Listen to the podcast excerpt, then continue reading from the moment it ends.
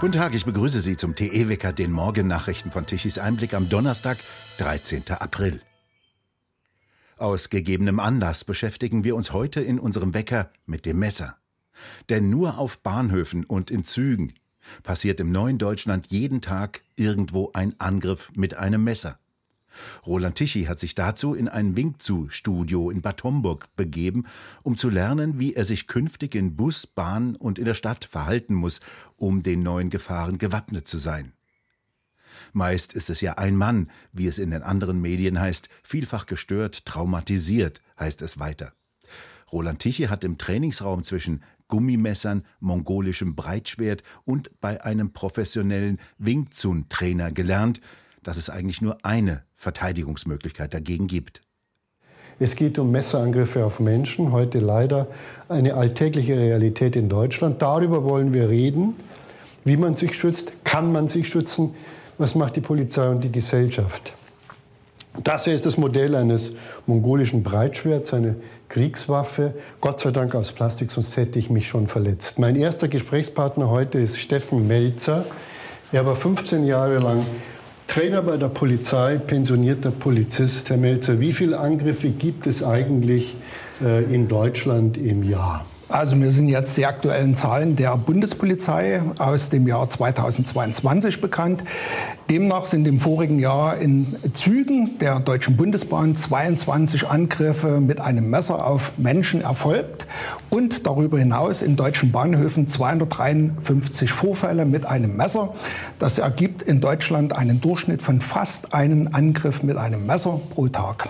Also aber nur auf Bahnhöfen und im Bereich der Bundesbahn, nicht Straßenbahnen und Nein, sowas. So ne? ist es, genau. Und äh, kann man sich dagegen eigentlich wehren? Wie sollte man sich wehren? Äh, ja, äh, da äh, gibt es eine ziemlich einhellige Meinung. Distanz, Distanz und nochmals Distanz. Es geht nichts über Flucht. Es gibt zwar diesen alten Grundsatz, das Recht muss dem Unrecht nicht weichen, aber in Deutschland liegen die Friedhöfe voller Menschen, die im Recht waren und das nützt einen ja zum Schluss auch nichts. Deswegen empfehlen alle Experten, wie immer es auch möglich ist, die Flucht zu ergreifen. Vor einem Messer. Wir sehen in, in Krimis sehen wir immer Maschinengewehre, Bazookas, Schusswaffen. Äh, Messer gehört doch zur Alltagsausstattung beim Mittagessen. Ja, leider ist es so geworden. Ich meine, äh, wo ich jung war, ich bin ja ein geburtenstarker Jahrgang, gehöre ich auch dazu. Da hat man sich auch manchmal körperlich auseinandergesetzt. Da wurde mit äh, Fäusten gekämpft. Und da wurde auch nicht mehr zugetreten, wenn jemand am Boden lag. Dann ist man gemeinsam wieder ins Bierzelt gegangen. Der Verlierer hat ein Bier ausgegeben und da sind gute Freundschaften entstanden bei der Gelegenheit.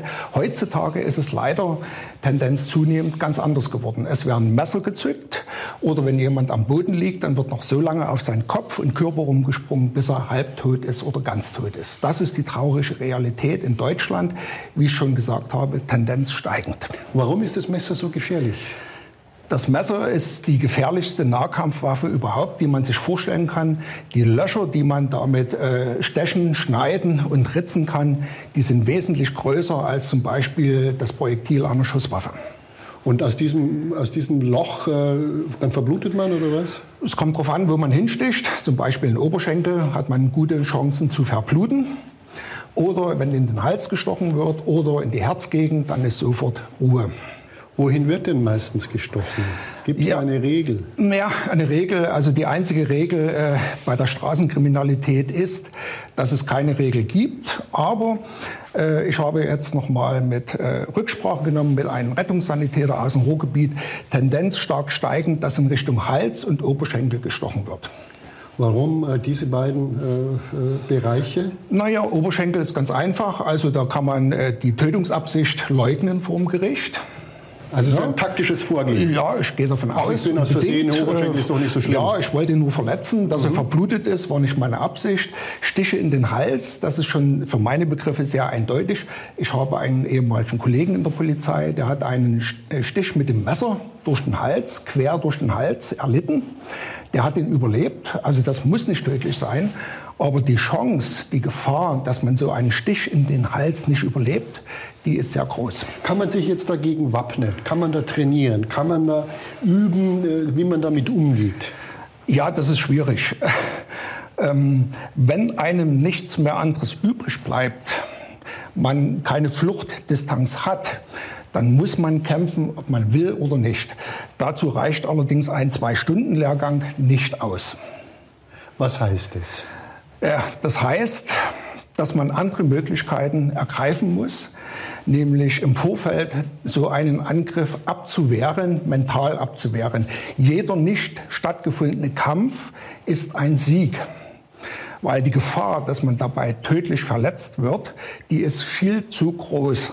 Und deswegen muss man oder soll man im Vorfeld äh, so einer Gefahrensituation erkennen, ob hier etwas auf mich zukommt oder nicht. Das ist schon allein für den Laien oftmals sehr schwer zu erkennen. Wie erkenne ich, ob jetzt nicht plötzlich so ein Irrer wiederkommt und mit so einem Art Mordwerkzeug auf mich losgeht? Ja, wenn Sie jemand bedrängt, zum Beispiel in einer Ecke, wo Sie nicht flüchten können und die Hand geht an den Rücken, dort ist meistens eine verdeckte Waffe und dann geht er ganz schnell auf Sie zu und und dann heißt nur, Sie haben Pech. Mach, mach die Fliege.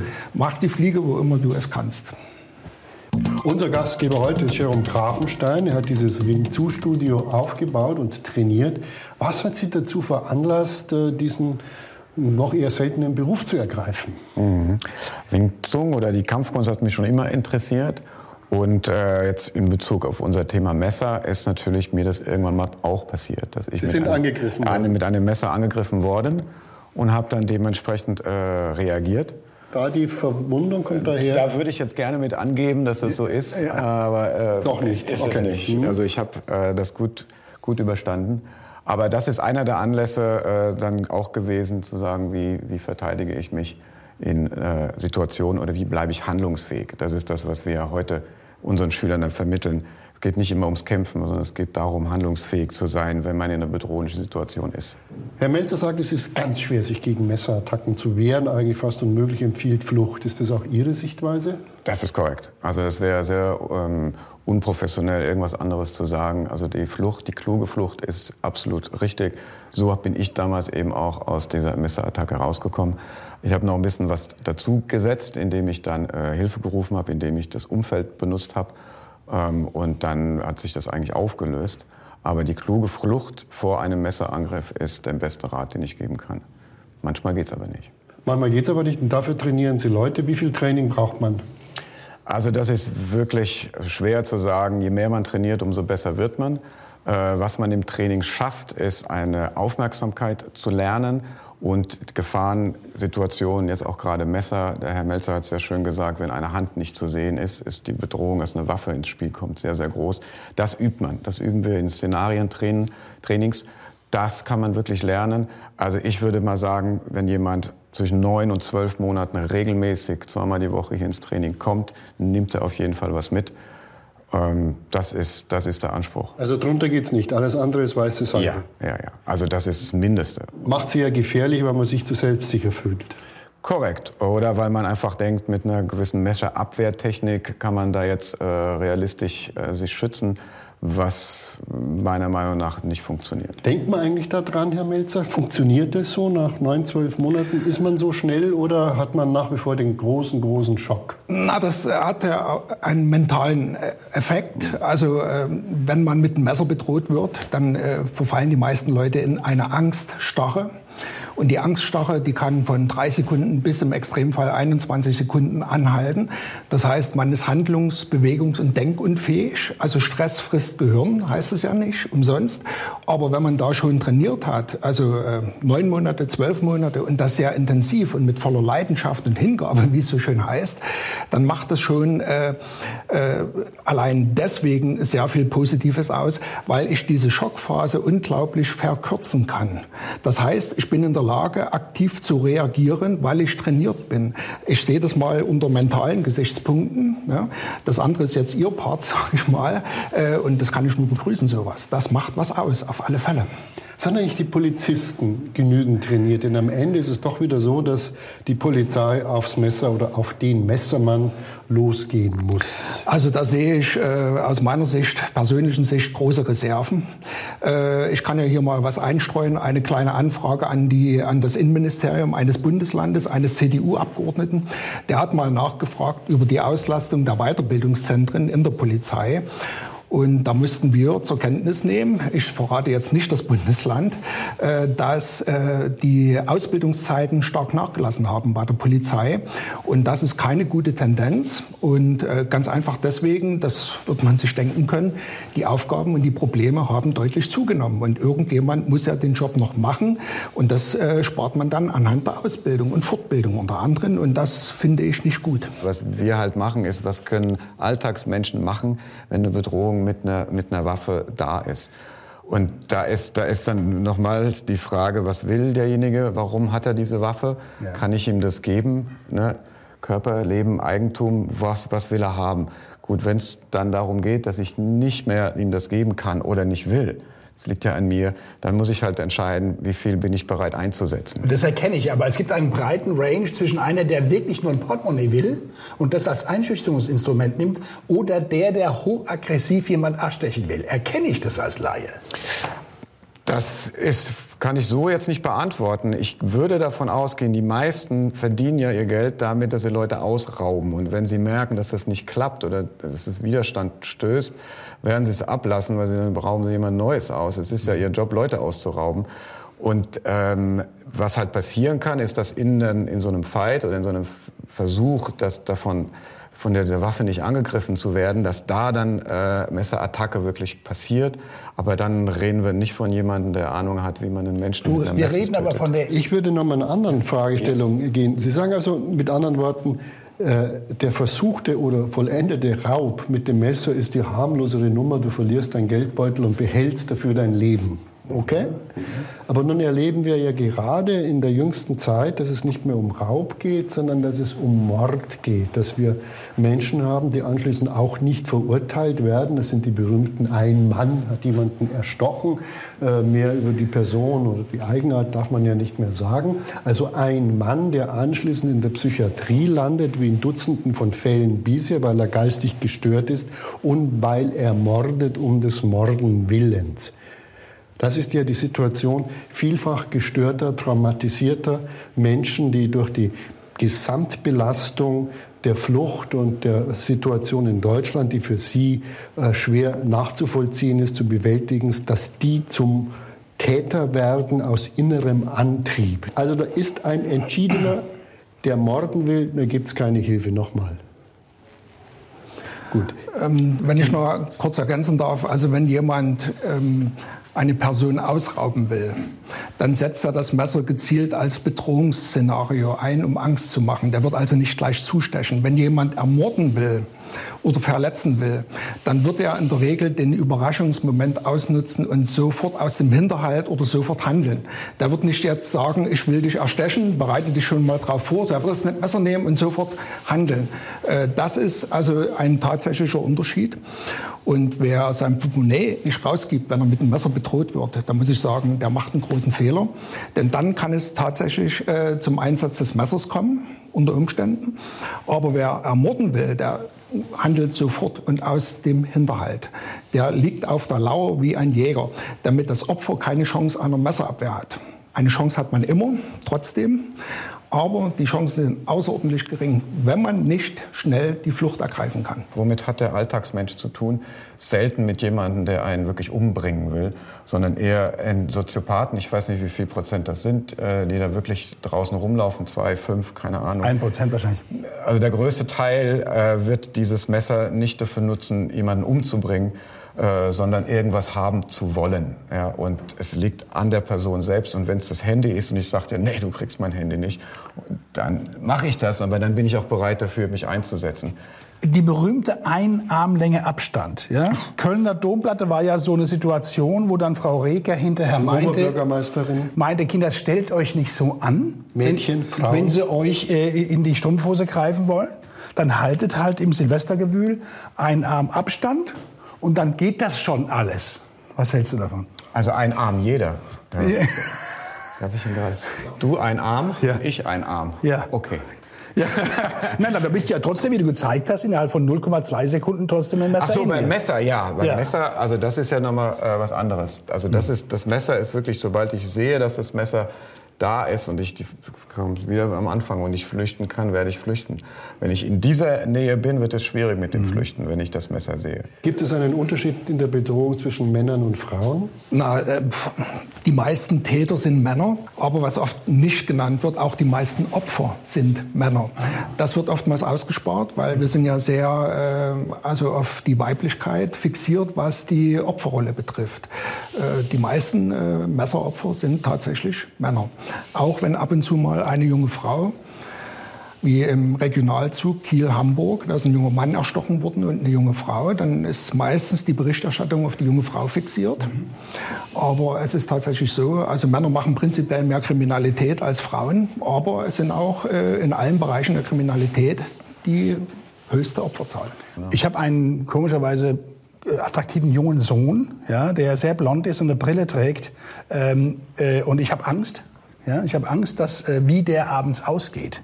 Gibt es denn irgendwelche Grundregeln, wenn diese Gefahr besteht? Ich habe zwei Söhne, die rumlaufen oder der Freund und der Sohn mit einer Freundin noch. Gibt es präventiv, bevor man in diese Messersituation kommt, irgendwelche Tipps? Also immer die Aufmerksamkeit, das ist so das A und O, dass man dann vielleicht so eine Mischung schafft zwischen Paranoia und äh, Lala-Land. Also dass man, wenn man merkt, die Situation ist unangenehm oder man kommt in eine, in eine Diskothek, die sehr voll ist oder man steigt in den Zug äh, und es fühlt sich nicht gut an, dass man dann Aufmerksamkeit steigert und zum Beispiel nach möglichen Fluchtwegen sucht äh, einfach guckt, wer ist denn da noch so umherum, ist das in Ordnung so?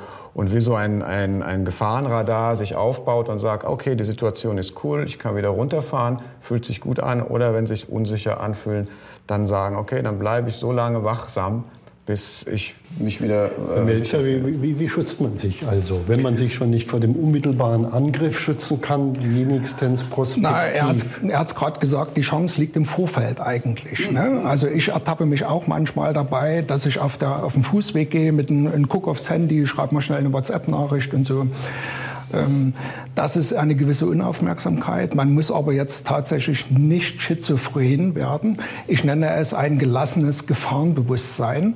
Das heißt, man muss jetzt nicht angstbesessen durch den Alltag gehen. Das wäre sehr destruktiv sowas. Man, Man würde, würde, äh, Täter anlocken sogar noch wahrscheinlich. Ja, das würde eine gewisse Unsicherheit ausstrahlen. Und wir wissen ja, dass Täter leichte Opfer suchen, weil für den Täter äh, steht ja viel auf dem Spiel. Nicht nur für das Opfer, weil der Täter läuft Gefahr, von der Polizei gefasst zu werden und wenn er nicht gerade eine gewisse Herkunft hat, für sehr lange Zeit in den Knast zu gehen. Damit will ich das jetzt nicht relativieren. Ne?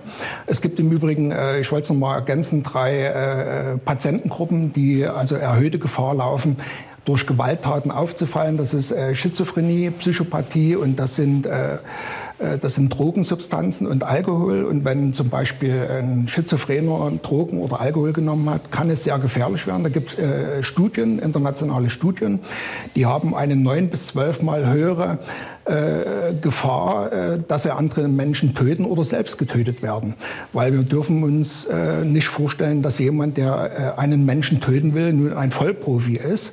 Das ist man erst, wenn man ein Serienmörder ist, aber vielleicht auch erst ab einer bestimmten Opferzahl.